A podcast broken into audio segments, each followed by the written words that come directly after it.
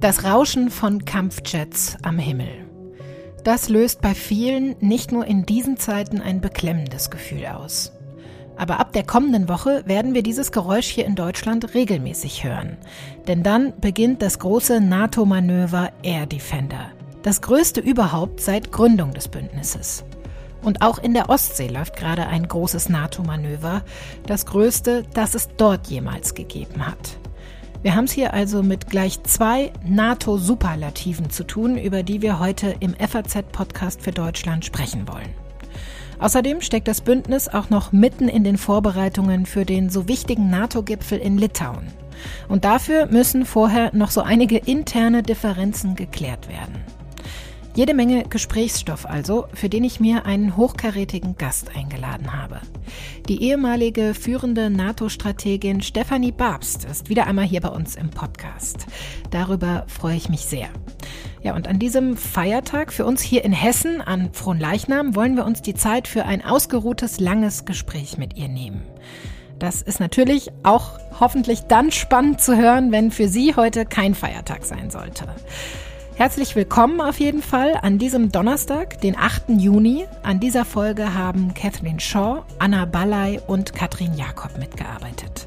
Mein Name ist Sandra Klüber. Schön, dass Sie heute auch mit dabei sind.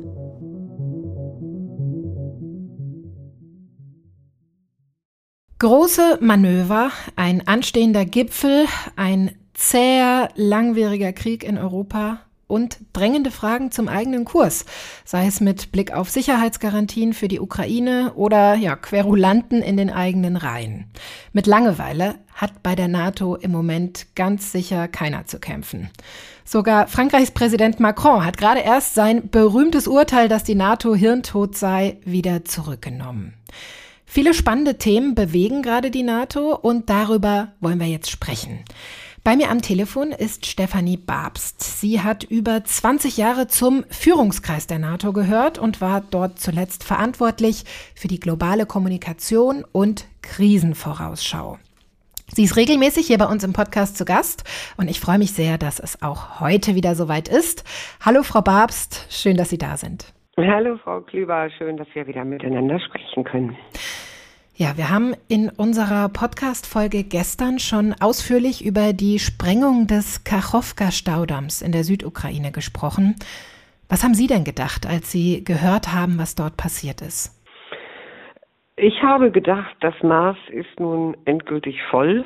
Ähm, das war so der erste Gedanke, den ich hatte, denn äh, das war für mich relativ deutlich, dass Russland äh, diese Sprengung als Teil seiner Kriegstaktik vorgenommen hat und damit ja wirklich einen Tsunami der Größe XXXL mhm. ausgelöst hat, der nicht nur die Ukraine, sondern auch viele Anrainerstaaten im Schwarzen Meer tangieren wird und damit eine Dimension angenommen hat, die wirklich unglaublich ist. Ich ähm, äh, bin über den Akt selber jetzt nicht komplett überrascht, weil wir ja schon aus dem letzten Herbst heraus wissen, dass die russische Seite mit diesen Gedanken gespielt hat und auch konkrete Vorbereitungen unternommen hat. Aber nun hat sie es gemacht.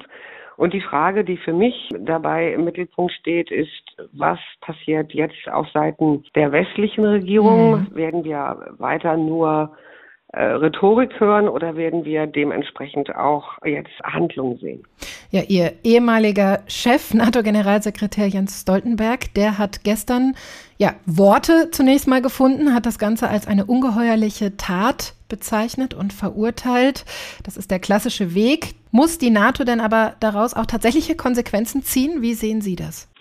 Also zunächst einmal ist, um noch einmal kurz weiter über die Dimension zu sprechen, geht es ja hier nicht nur darum, also dass durch die Überflutung jetzt Menschen ihre Häuser äh, verloren haben und Tiere, Menschen, äh, wie gesagt, der ganze Lebensraum zerstört ist. Es geht ja auch dann in einem zweiten Schritt um die Umweltzerstörung. Und die wird ja erst in den nächsten Wochen, Monaten, Jahren und ich schätze auch mal Jahrzehnten wirklich in allen Facetten deutlich werden. Aber jetzt ganz konkret gesagt wird durch diese Überschwemmung natürlich nicht nur Öl und äh, werden nicht nur Öl und Schwermetalle ähm, mittransportiert passiert und in das Schwarze Meer hineingeschwemmt, sondern auch jede Menge Minen. Die russische Seite hat ja dieses Gebiet in großem Maße vermint und äh, da stellt sich natürlich schon die Frage, wollen die NATO-Anrainerstaaten, insbesondere die des Schwarzen Meeres, da einfach drauf warten, was vor ihrer Haustür da auf sich zukommt, wie ihre eigenen territorialen Gewässer verschmutzt werden, zerstört werden? Oder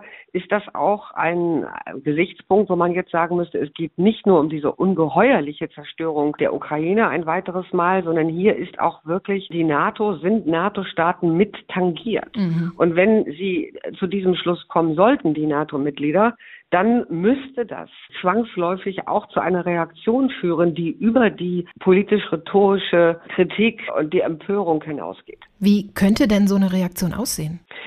Also jetzt ganz konkret nochmal, also ich denke mal, das wären da zwei Schritte zu überlegen. Der erste Schritt wäre eben einer, der sich im Bereich von Krisenmanagement bewegt. Wie könnte man der Ukraine jetzt ganz konkret helfen, beispielsweise das Desaster ein Stück weit zu begrenzen? Die NATO hat da natürlich Kapazitäten. Einzelne Mitglieder haben äh, Vorrichtungen, beispielsweise um Umweltkatastrophen auch mit aufzufangen. Ich denke da beispielsweise an Einrichtungen, an Schiffe, an Abfluss sozusagen oder Aufsaugkapazitäten, die man äh, einsetzen könnte vor den jeweiligen Küstenstreifen. Äh, die NATO hat sogenannte Minensucher und Minenaufräumer mhm. äh, oder vielmehr die NATO-Staaten haben das. Also wenn wir jetzt uns vorstellen, dass eine große Menge von Minen in das Schwarze Meer mit hineingeschwemmt wird, in die, wie gesagt, in die Gewässer, auch die Hoheitsgewässer, ähm, dann kann man dem ja nicht zusehen. Also müsste man sich die Frage stellen, in welcher Form und wie könnten beispielsweise NATO-Minenräumer in das Schwarze Meer kommen. Noch ist das Schwarze Meer äh, von der Türkei wesentlich auf der Basis oder Grundlage der Montreux-Konvention ja für Kriegsschiffe gesperrt. Aber hier würde ich wirklich auch eine ganz deutliche Positionierung der Anrainerstaaten und natürlich der Türkei erwarten. Aber jetzt zu schauen, zu gucken äh, und Betroffenheit zu äußern, scheint mir wirklich deutlich zu wenig zu sein. Und dann gibt es natürlich eine zweite Dimension, und äh, die betrifft wirklich die Frage im Kern, wie viel Zerstörung wir Russland weiter erlauben wollen in der Ukraine, bevor wir bereit sind, die Ukraine beispielsweise in die NATO aufzunehmen. Mhm. Ich finde diese ganze Debatte über Sicherheitsgarantien mittlerweile fast ein bisschen abstrus und abstrakt, denn wir können jetzt seit 16 Monaten ja in keinster Weise Sicherheit garantieren. Und äh, Russland ist ganz eindeutig auf dem Trip, äh, die Eskalationsschraube immer weiter hochzudrehen. Ja, über das Thema Sicherheitsgarantien, was Ihnen, wie Sie gerade gesagt haben, fast schon ein bisschen leidig ist, inzwischen die Debatte darum zumindest, kommen wir gleich noch zu sprechen. Die wird natürlich ein äh, ja, prägendes Thema auf dem großen NATO-Gipfel in Vilnius sein, der im Juli stattfindet. Ein anderes Thema wird sicherlich auch die Nachbesprechung des großen NATO-Manövers sein, was am Montag beginnt, also nächste Woche, und zwar in Deutschland. Das Air Defender-Manöver, also eine große Verteidigungsübung der Luftstreitkräfte. Bevor wir beide darüber sprechen, haben meine Kolleginnen Kathleen Shaw und Anna Ballay mal kurz für uns die Fakten dieses Manövers zusammengefasst.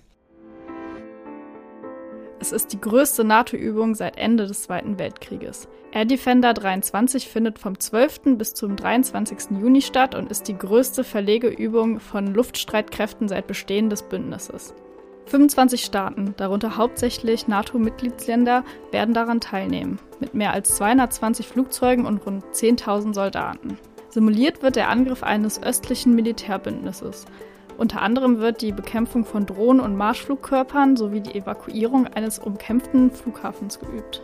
Geleitet wird diese NATO-Übung von Deutschland und auch den Luftraum stellt die Bundesrepublik zur Verfügung. In den drei Luftübungsräumen Nord, Süd und Ost wird es während dieser NATO-Übung täglich für circa zwei Stunden keinen zivilen Flugverkehr geben. Unser Tourismusexperte Timo Kotowski erklärt, worauf sich Reisende einstellen müssen. Ja, das Manöver Air Defender wird von Flugpassagieren ganz sicher nicht unbemerkt bleiben. An großen Flughäfen kann zwar weiter gestartet und gelandet werden, aber Flugzeuge können nicht immer den direkten Weg nehmen. Es gibt drei Sperrbereiche und die betreffen zum Beispiel Flüge von Hamburg nach Westen oder von Frankfurt nach Süden. Und da gibt es nur zwei Möglichkeiten. Entweder sie werden umflogen Oder es wird ein Korridor genutzt, auf dem Flugzeuge durch den Sperrbereich hindurchfliegen dürfen. Aber mit diesem Korridor muss man sich das wie mit einer Autobahn vorstellen. Wenn es weniger Fahrspuren gibt, ist halt weniger Platz für den Verkehr. Es wird also Verspätungen geben, wohl aber keine riesige Ausfallwelle. Man muss sich das vorstellen wie bei einer durchziehenden Gewitterfront. Die sorgt auch für Verspätung im Flugverkehr. Der Bund hat nun schon angeregt, Nachtflugverbote an Flughäfen weniger strikt zur Hand haben. Dann könnten verspätete Flieger noch ihr Ziel erreichen. Entscheidend müssen darüber aber letztlich die Länder. Entschädigungen für Verspätung wegen Air Defender können Passagiere übrigens eher nicht von ihren Fluggesellschaften verlangen. Allerdings müssen sich Airlines bei Verspätung von mehr als zwei Stunden um ihre Passagiere kümmern und für Verpflegung sorgen. Und wenn ganz kurzfristig doch erst am nächsten Tag gestartet werden kann, dann muss die Airline sogar ein Hotel organisieren. Verteidigungsminister Boris Pistorius hat versprochen, die Folgen für die Bevölkerung so gering wie möglich zu halten. Gleichzeitig hat er zuletzt noch einmal die Bedeutung der Übung betont. Sie werde zeigen, dass wir das Bündnisgebiet reaktionsschnell und schlagkräftig verteidigen können. Vielen Dank an Kathleen Shaw und Anna Ballay. Frau Babst, das Manöver, das ist ja schon seit vielen Jahren in Planung. Es wird dabei der Angriff eines östlichen Militärbündnisses simuliert. Ja, seit Kriegsausbruch hat das Ganze ja eine ganz andere Bedeutung gewonnen. Wie wichtig ist dieses Manöver denn jetzt auch noch mal umso mehr nach dieser Staudammsprengung als ein ganz klares Signal an Russland? Also es ist kein klares Signal an Russland in meinen Augen. Mhm. Also was wir dort beüben werden, und Sie haben das eben gesagt, ist ja etwas, was lange in Vorbereitung ist und was die Verteidigungsfähigkeit der NATO-Mitglieder betrifft. Äh, natürlich ist es immer gut zu üben und es ist auch gut, also diese politische Symbolik mit mhm. in diese Übung hineinzubringen, dass eben ein Großteil der Fähigkeiten aus den USA nach Europa, nach Deutschland verlegt wird. Diese Verlegeraktion hat ja schon vor einigen Wochen begonnen und soll damit natürlich auch unterstreichen, dass die USA in einem Konfliktfall, in einem Artikel 5 Fall sehr schnell die Fähigkeiten nach Europa bringen kann um dann mit den anderen europäischen NATO-Partnern in einer möglichst interoperablen Weise zu üben. All das ist wirklich nice to have. Mhm. Aber wenn Sie mich fragen, was hat das jetzt also für eine Bedeutung für diese wirklich substanzielle neue Eskalation, die wir in der Ukraine sehen, diesen Ökoterrorismus, den Russland da angezettelt hat, dann heißt es für mich, dass Russland nach wie vor die Ukraine in, in jeder Form irgendwie zerstören will, sogar in langfristiger Form den Lebensraum der Ukrainer zerstören will. Und daraufhin hat eine solche Übung ja erst einmal überhaupt gar keinen Einfluss. Mhm. Also deswegen komme ich nochmal auf meinen Punkt zurück. Ich würde wirklich erwarten, dass die NATO-Mitglieder heute, morgen oder übermorgen in einer Dringlichkeitssitzung zusammenkommen um zu beraten, wie sie jetzt auf diese neue Eskalation reagieren. Und ich sehe leider, muss ich sagen, sehr wenig davon. Ich sehe erst einmal auch so eine abwartende Sprache, die aus Washington kommt oder auch aus London, wo gesagt wird, wir müssen jetzt erstmal gucken, wie die Facts and Figures sind. Ist das wirklich so, wie die Ukrainer sagen? Und dieser Zeitraum, den wir uns jetzt nehmen, um da nochmal nachzuprüfen, ist aus meiner Sicht natürlich auch etwas, was der russischen Seite nur in die Hände spielt, weil sie ihre Informationskampagne im großen Stil jetzt auf uns niederprasseln lassen kann. Jede Art von Zweifel kann nochmal geschürt werden, ob das tatsächlich äh, die Ukrainer selber waren. Und das wiederum ist für eine entschlossene politische Antwort, die das Bündnis und die EU jetzt auf diese Eskalation geben müssen, ja komplett toxisch. Das ist überhaupt nicht äh, hilfreich. Mhm. Und ich würde mir wirklich sehr wünschen, dass die NATO jetzt deutlich macht, äh, das Maß ist endgültig voll. Mhm. Ja, und das wird äh, mit dieser Übung, wie Sie sagen, nicht deutlich werden. Da dürfte sich Putin Ihrer Einschätzung nach relativ unbeeindruckt von zeigen. Ja, also ich meine, die Russen üben gegenwärtig selber. Sie mhm. haben eine große maritime Übung gegenwärtig im Ostseeraum hier quasi vor meiner Haustür laufen. Wir haben ähm, als NATO natürlich auch noch weitere Übungen über Air Defender hinaus. Da gibt es Balltops. Ja, der Frühsommer ist traditionell in der NATO eine, wenn Sie wollen, eine Übungssaison. Und mhm. ich sage nochmal, ich halte das natürlich für sinnvoll, dass unsere Streitkräfte auch üben. Aber mit einer Übung sollte ja auch eigentlich immer eine abschreckende Funktion verbunden werden. So, und diese abschreckende Funktion mit Blick auf das, was Russland in der Ukraine vor unseren eigenen Augen tut und den Ukrainern antut, die, die findet ja nicht statt. Die, also Russland tut es ja dennoch. Mhm. Und jetzt sind, ich wiederhole nochmal meinen Punkt, ja, es ist ja nicht nur die Ukraine betroffen, es sind auch die Anrainerstaaten des Schwarzen Meeres betroffen. Ja, die, die Folgen, die sind, glaube ich, in ihrer ganzen Fülle noch gar nicht abschätzbar im Moment. Aber nochmal zurückkommend auf äh, die. Air Defender Übung. Sie sagen, die abschreckende Wirkung, die sehen Sie nicht. Aber wenn Sie uns jetzt nochmal mitnehmen hinter die Kulissen der NATO, was erhofft sich denn ähm, die NATO vielleicht auch an Erkenntnissen von einer solchen Übung? Sie waren ja selbst bis 2020 bei der NATO, haben also auch die Entwicklung und Planung dieses großen Manövers ja noch miterlebt. Ja, das ist richtig. Und ich ähm, versuche jetzt den Punkt, den ich schon gemacht habe, nochmal ein bisschen anders zu formulieren. Die NATO möchte natürlich, äh, insbesondere jetzt äh, nach dem 22. Februar des vergangenen Jahres, in jeder Form ihre Verteidigungsbereitschaft demonstrieren. Und sie sagt das ja auch verbal, indem sie immer formuliert. Also wir sind bereit, jeden Inch, jedes Zentimeterchen unseres Territoriums zu verteidigen. Und wenn jetzt so eine groß angelegte Übung für Luftkapazitäten, für Fähigkeiten in dieser Domain entwickelt wird und durchgeführt wird, dann ist das natürlich vor allen Dingen immer in erster Linie eine strategische Botschaft an den potenziellen Gegner. Und natürlich wird Russland und werden auch andere Staaten das zur Kenntnis nehmen. Mhm. Und ganz konkret erhoffen sich alle beteiligten Staaten natürlich, wenn sie später ihre Lessons learned machen, ihre Lehren daraus ziehen, dass die Zusammenarbeit klappt, dass die Verlegung klappt, dass äh, Air-to-Air-Refueling, was dort geübt wird, klappt, dass also in den unterschiedlichen Facetten, die eine solche Übung hat, das möglichst reibungslos geht. Denn wir haben ja hier Staaten, die ganz unterschiedliche Luftfahrzeuge mitbringen, ähm, die unterschiedliche Systeme von Aufklärung mitbringen. Und da ist das Thema Interoperabilität natürlich immer ganz, ganz wichtig. Können diese ganzen unterschiedlichen Einheiten sinnvoll, schnell und effektiv miteinander zusammengeführt werden. Und äh, vor diesem Hintergrund sind solche Übungen wie Air Defender oder auch andere hm. natürlich sehr, sehr wichtig aber sie haben keinen strategischen Effekt auf das, was in Europa tatsächlich gegenwärtig abgeht. Und das geht in der Ukraine richtig übel ab. Sie hatten es gerade schon angesprochen, neben der Air Defender Übung, die nächste Woche startet, läuft auch gerade eine große NATO-Übung in der Ostsee.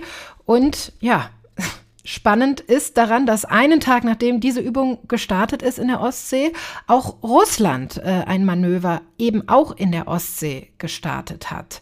Sie haben vor kurzem ein Buch veröffentlicht, das heißt Sehenden Auges Mut zum strategischen Kurswechsel.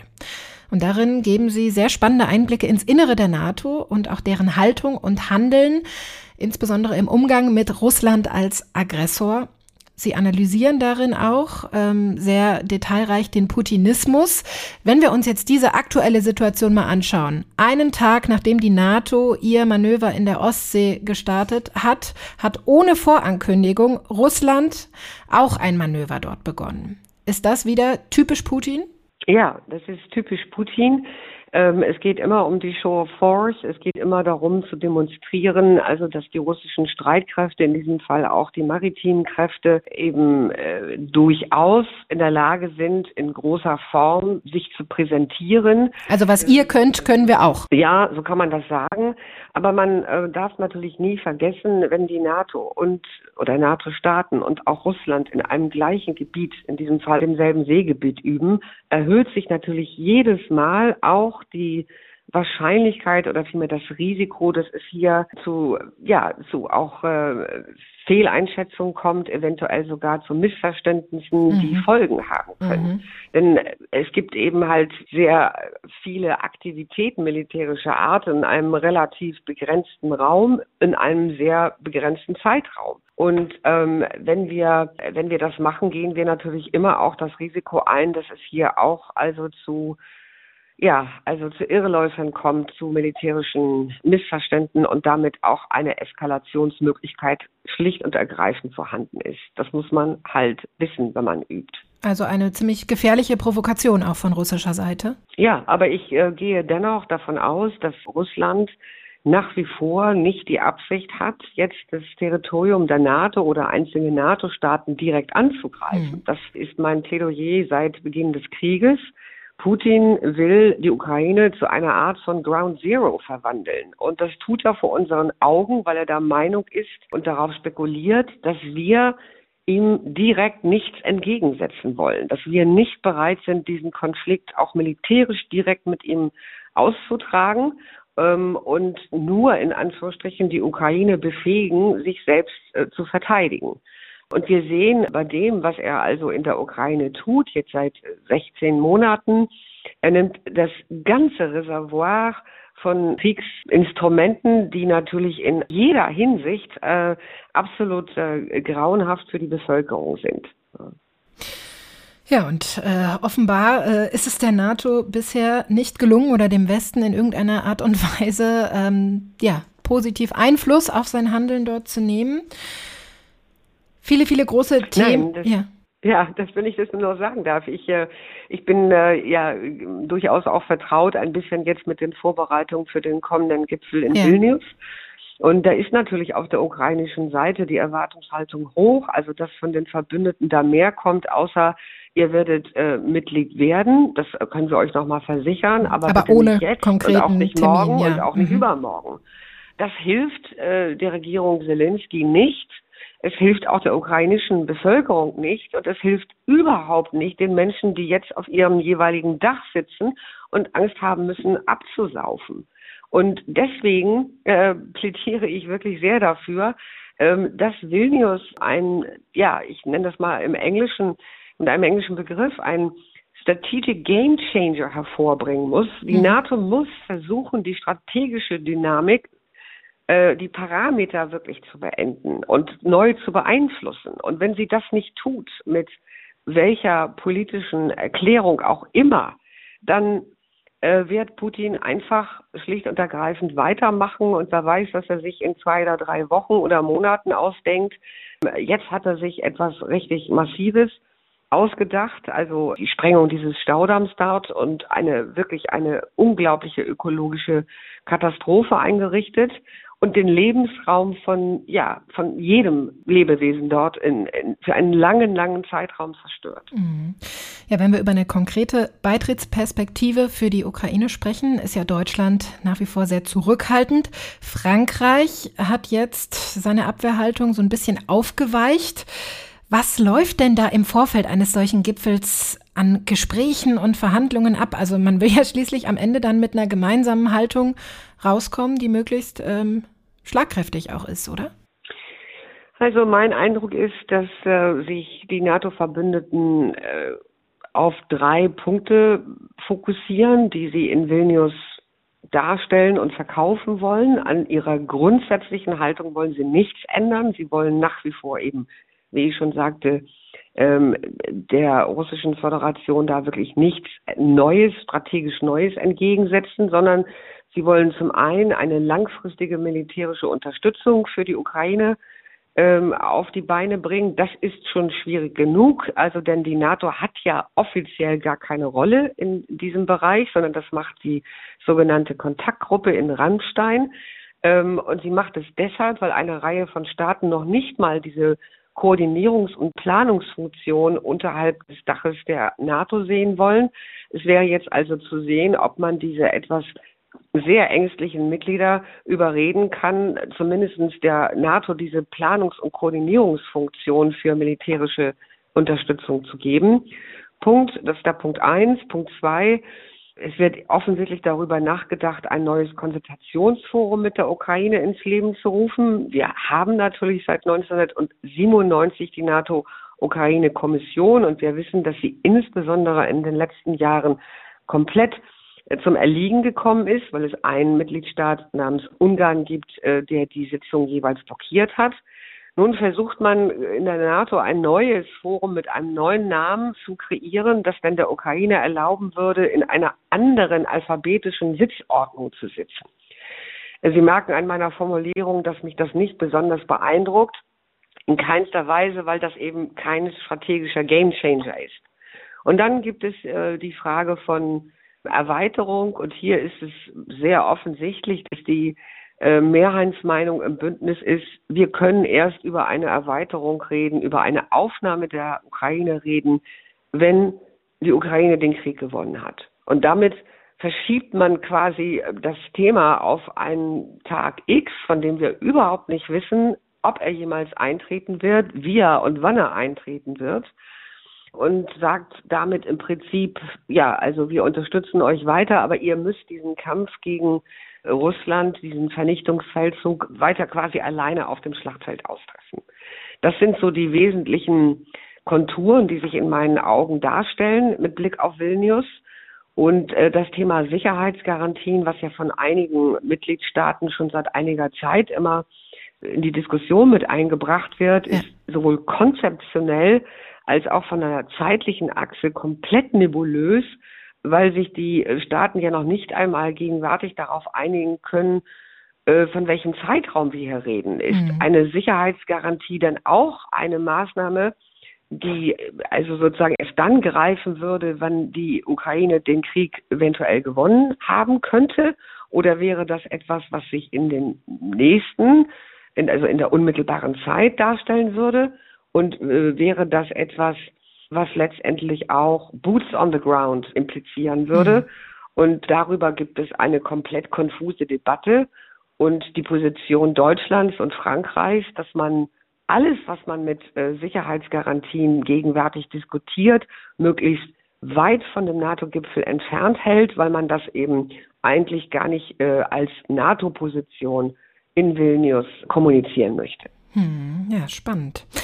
Ein anderes Thema, was die NATO jetzt noch in Vorbereitung auf den Gipfel beschäftigt, ist ja die Norderweiterung. Sie hatten gerade schon Ungarn als ja kleinen NATO-Querulanten erwähnt. Der zweite Kandidat ist ja die Türkei, die bisher die Aufnahme Schwedens in die NATO blockiert.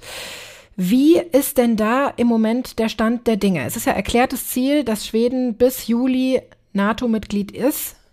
Wird man das schaffen können? Es gab ja jetzt ein paar positive Signale, dass da eine Einigung in Aussicht steht. Ich bin da eigentlich unterm Strich positiv, aber auch hier nur bedingt. Ich sehe natürlich ähm, das Bemühen des NATO-Generalsekretärs, Herrn Stoltenberg, der einmal mehr jetzt auch in den letzten Tagen auf Herrn Erdogan versucht hat einzuwirken. Aber dahinter äh, steht natürlich, selbst wenn Erdogan zustimmen sollte, ein Deal und der Deal äh, wäre dann einer zwischen den Vereinigten Staaten, äh, zwischen Washington und der Türkei, weil die Türkei ja sehr deutlich gesagt hat, was sie von Washington erwartet, nämlich F-16 oder am besten F-34. Und dann würde mhm. man bereit sein, auch über andere größere Fragen wie beispielsweise die Aufnahme Schwedens nachzudenken. Und ich finde, ein solches Jungtim äh, auf den Tisch zu legen, auch wenn das nicht so ganz hart so ausgesprochen wird, wie ich es eben getan habe, mhm. das finde ich schon sehr, sehr bedenklich äh, und geht in meinen Augen ganz eindeutig in Richtung politische Erpressung. Das finde ich überhaupt nicht positiv. Wenn das Ergebnis am Ende ist, dass Schweden der NATO beitreten kann, okay, aber das zeigt einmal mehr, wie hier im Bündnis auch letztendlich gerangelt wird und wer sich hier also mit welchen Vorstellungen und Methoden versucht durchzusetzen. Und wenn das in diesem Fall erfolgreich ist für Herrn Erdogan, dann frage ich mich, äh, was sein nächstes Jungtim ist. Hm, das heißt, ähm, Sie sprechen hier von politischer Erpressung. Da laufen dann tatsächlich Deals im Hintergrund, weil ähm, Jens Stoltenberg hat sich ja zuletzt sehr positiv gezeigt, weil Schweden seine Terrorgesetze ähm, nachgebessert habe, was ja eine Forderung der Türkei war, ähm, was die Mitgliedschaft äh, Schwedens angeht. Das hat dann aber gar nicht einen merklichen Einfluss auf die Aufgabe der Blockadehaltung, sondern das sind dann tatsächlich Deals, die da im Hintergrund ablaufen, sagen Sie. Ja, das sind äh, Gespräche, die ja schon seit einigen Monaten laufen. Und ich äh, kann mich im Übrigen nicht erinnern, in den 22 Jahren meiner Zeit in der NATO, ich habe da ja sehr viele Erweiterungsrunden mitbekommen, dass auch nur ein einziges Mal ein Mitgliedstaat gesagt hat, Staat A kommt nicht in die NATO, wenn ich das und das und das nicht von ihm bekomme. So, also es gab vorher weder bei der Aufnahme Polens, der Tschechischen Republik und Ungarns noch später bei den baltischen Republiken Rumäniens oder und dann auch äh, Bulgariens noch noch irgendwann eine solche Situation. Und deswegen Sie merken das an meiner Formulierung bin ich da wirklich ähm, deutlich äh, kritisch gegenüber der Türkei und auch Ungarn, weil wir in einer wirklich dramatischen Zeit leben, in einer Zeit, wo wir es mit einem ungeheuren Aggressor in äh, Europa zu tun haben und da werden dann diese Spielchen gespielt auf Kosten anderer. Hm, das heißt aber, Sie sind zuversichtlich, dass Schweden bis Juli die NATO-Mitgliedschaft ja, bekommen wird aber das eben ja, für einen also, gewissen Preis. Soweit ich ja. das von äh, hier aus beurteilen kann, glaube ich, kann man einigermaßen zuversichtlich sein. Noch sind wir da wohl nicht, wo man eigentlich sein muss, aber ich kann mir auch nicht vorstellen, dass Herr Erdogan nach Vilnius fährt und dann von 31 Staaten bestürmt werden möchte, warum er immer noch keine Zusage gemacht hat. Ja, wenn wir nochmal ähm, zum Abschluss unseres Gesprächs auf die Ukraine zu sprechen kommen und auch deren Erwartungen und Wünsche an den Gipfel in Vilnius. Sie haben sich ja schon ja wenig zuversichtlich ähm, gezeigt, ähm, dass deren Erwartungen um eine konkrete Beitrittsperspektive oder auch ja, konkrete ähm, Sicherheitsgarantien erfüllt werden. Sie haben ja schon viel Kritik am bisherigen Kurs des Bündnisses äh, geübt, auch in Ihrem Buch. Aber wenn wir jetzt mal in die Zukunft schauen, wenn wir jetzt mal auf den Gipfel in Vilnius blicken, was kann die NATO denn in Ihren Augen jetzt besser machen? Welche Weichen müssen denn jetzt gestellt werden, um eben auch die Unterstützung der Ukraine langfristig anzustoßen, auch nach einem möglichen Kriegsende? Also was die NATO in allererster Linie tun müsste, in meinen Augen, das habe ich in meinem Buch auch versucht, äh, auf vielen, vielen Seiten zu beschreiben, ist eine langfristige äh, Containment-Strategie auf den Weg zu bringen. Ähm, also eine Eindämmungsstrategie über Russland, denn es ist absolut äh, offenkundig, dass solange dieses Putin-Regime in Moskau das Sagen hat, dass es eine existenzielle Bedrohung nicht nur für die Ukraine, sondern für die europäische Sicherheit insgesamt ist. Also müssen wir versuchen, ähm, die, äh, die Möglichkeiten, die das Regime in Moskau hat, in sehr systematischer und entschlossener Weise einzudämmen, zu reduzieren entlang einer Bandbreite von Themen. Das beginnt also bei Sanktionen, die natürlich immer noch viel, viel zu löchrig sind, es geht weiter über die Frage, wie wir unsere Außenpolitik zu Russlands Freunden eigentlich in Zukunft generieren wollen. Ich bin auch sehr der Meinung, dass wir darauf hinwirken müssen, sehr dezidiert, dass Russland seinen Platz im Sicherheitsrat verlieren sollte. Äh, wir müssen unsere eigene Verteidigungsfähigkeit und Resilienz natürlich stärken. Mit anderen Worten, es gibt ein ganzes Bündel dessen, was wir auflegen könnten und in eine solche Strategie mit einfließen lassen könnten. Aber das setzt voraus, dass wir deutlich machen, dass wir nicht bereit sind, mit diesem Terrorregime in Moskau weiter in irgendeiner Form äh, in Anführungsstrichen politische Geschäfte zu machen. Es setzt voraus, dass wir das Kriegsziel der Ukraine uneingeschränkt unterstützen und das auch so deutlich machen.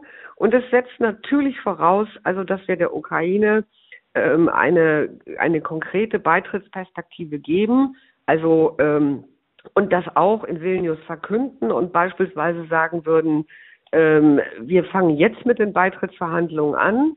Punkt. In einem Jahr ist die Ukraine Mitglied und Russland hat bis dato Zeit, sich aus den besetzten Gebieten zurückzuziehen. Wenn das nicht der Fall ist, dann werden wir eben die Ukraine auch in dieser Form aufnehmen und bereit sein, wirklich auch ähm, sie zu beschützen. Ja, viele, viele Vorschläge von Ihrer Seite ja. aus. Es bleibt abzuwarten, ja, welche Signale dann tatsächlich von Vilnius ausgehen, wie deutlich äh, die, die Worte und auch die Reaktion der NATO sein wird. Ähm, ja, die bisherige, das bisherige Handeln der NATO spricht ja eine andere Sprache als die, ähm, die Sie jetzt hier gefunden haben. Wir werden das weiter gemeinsam beobachten.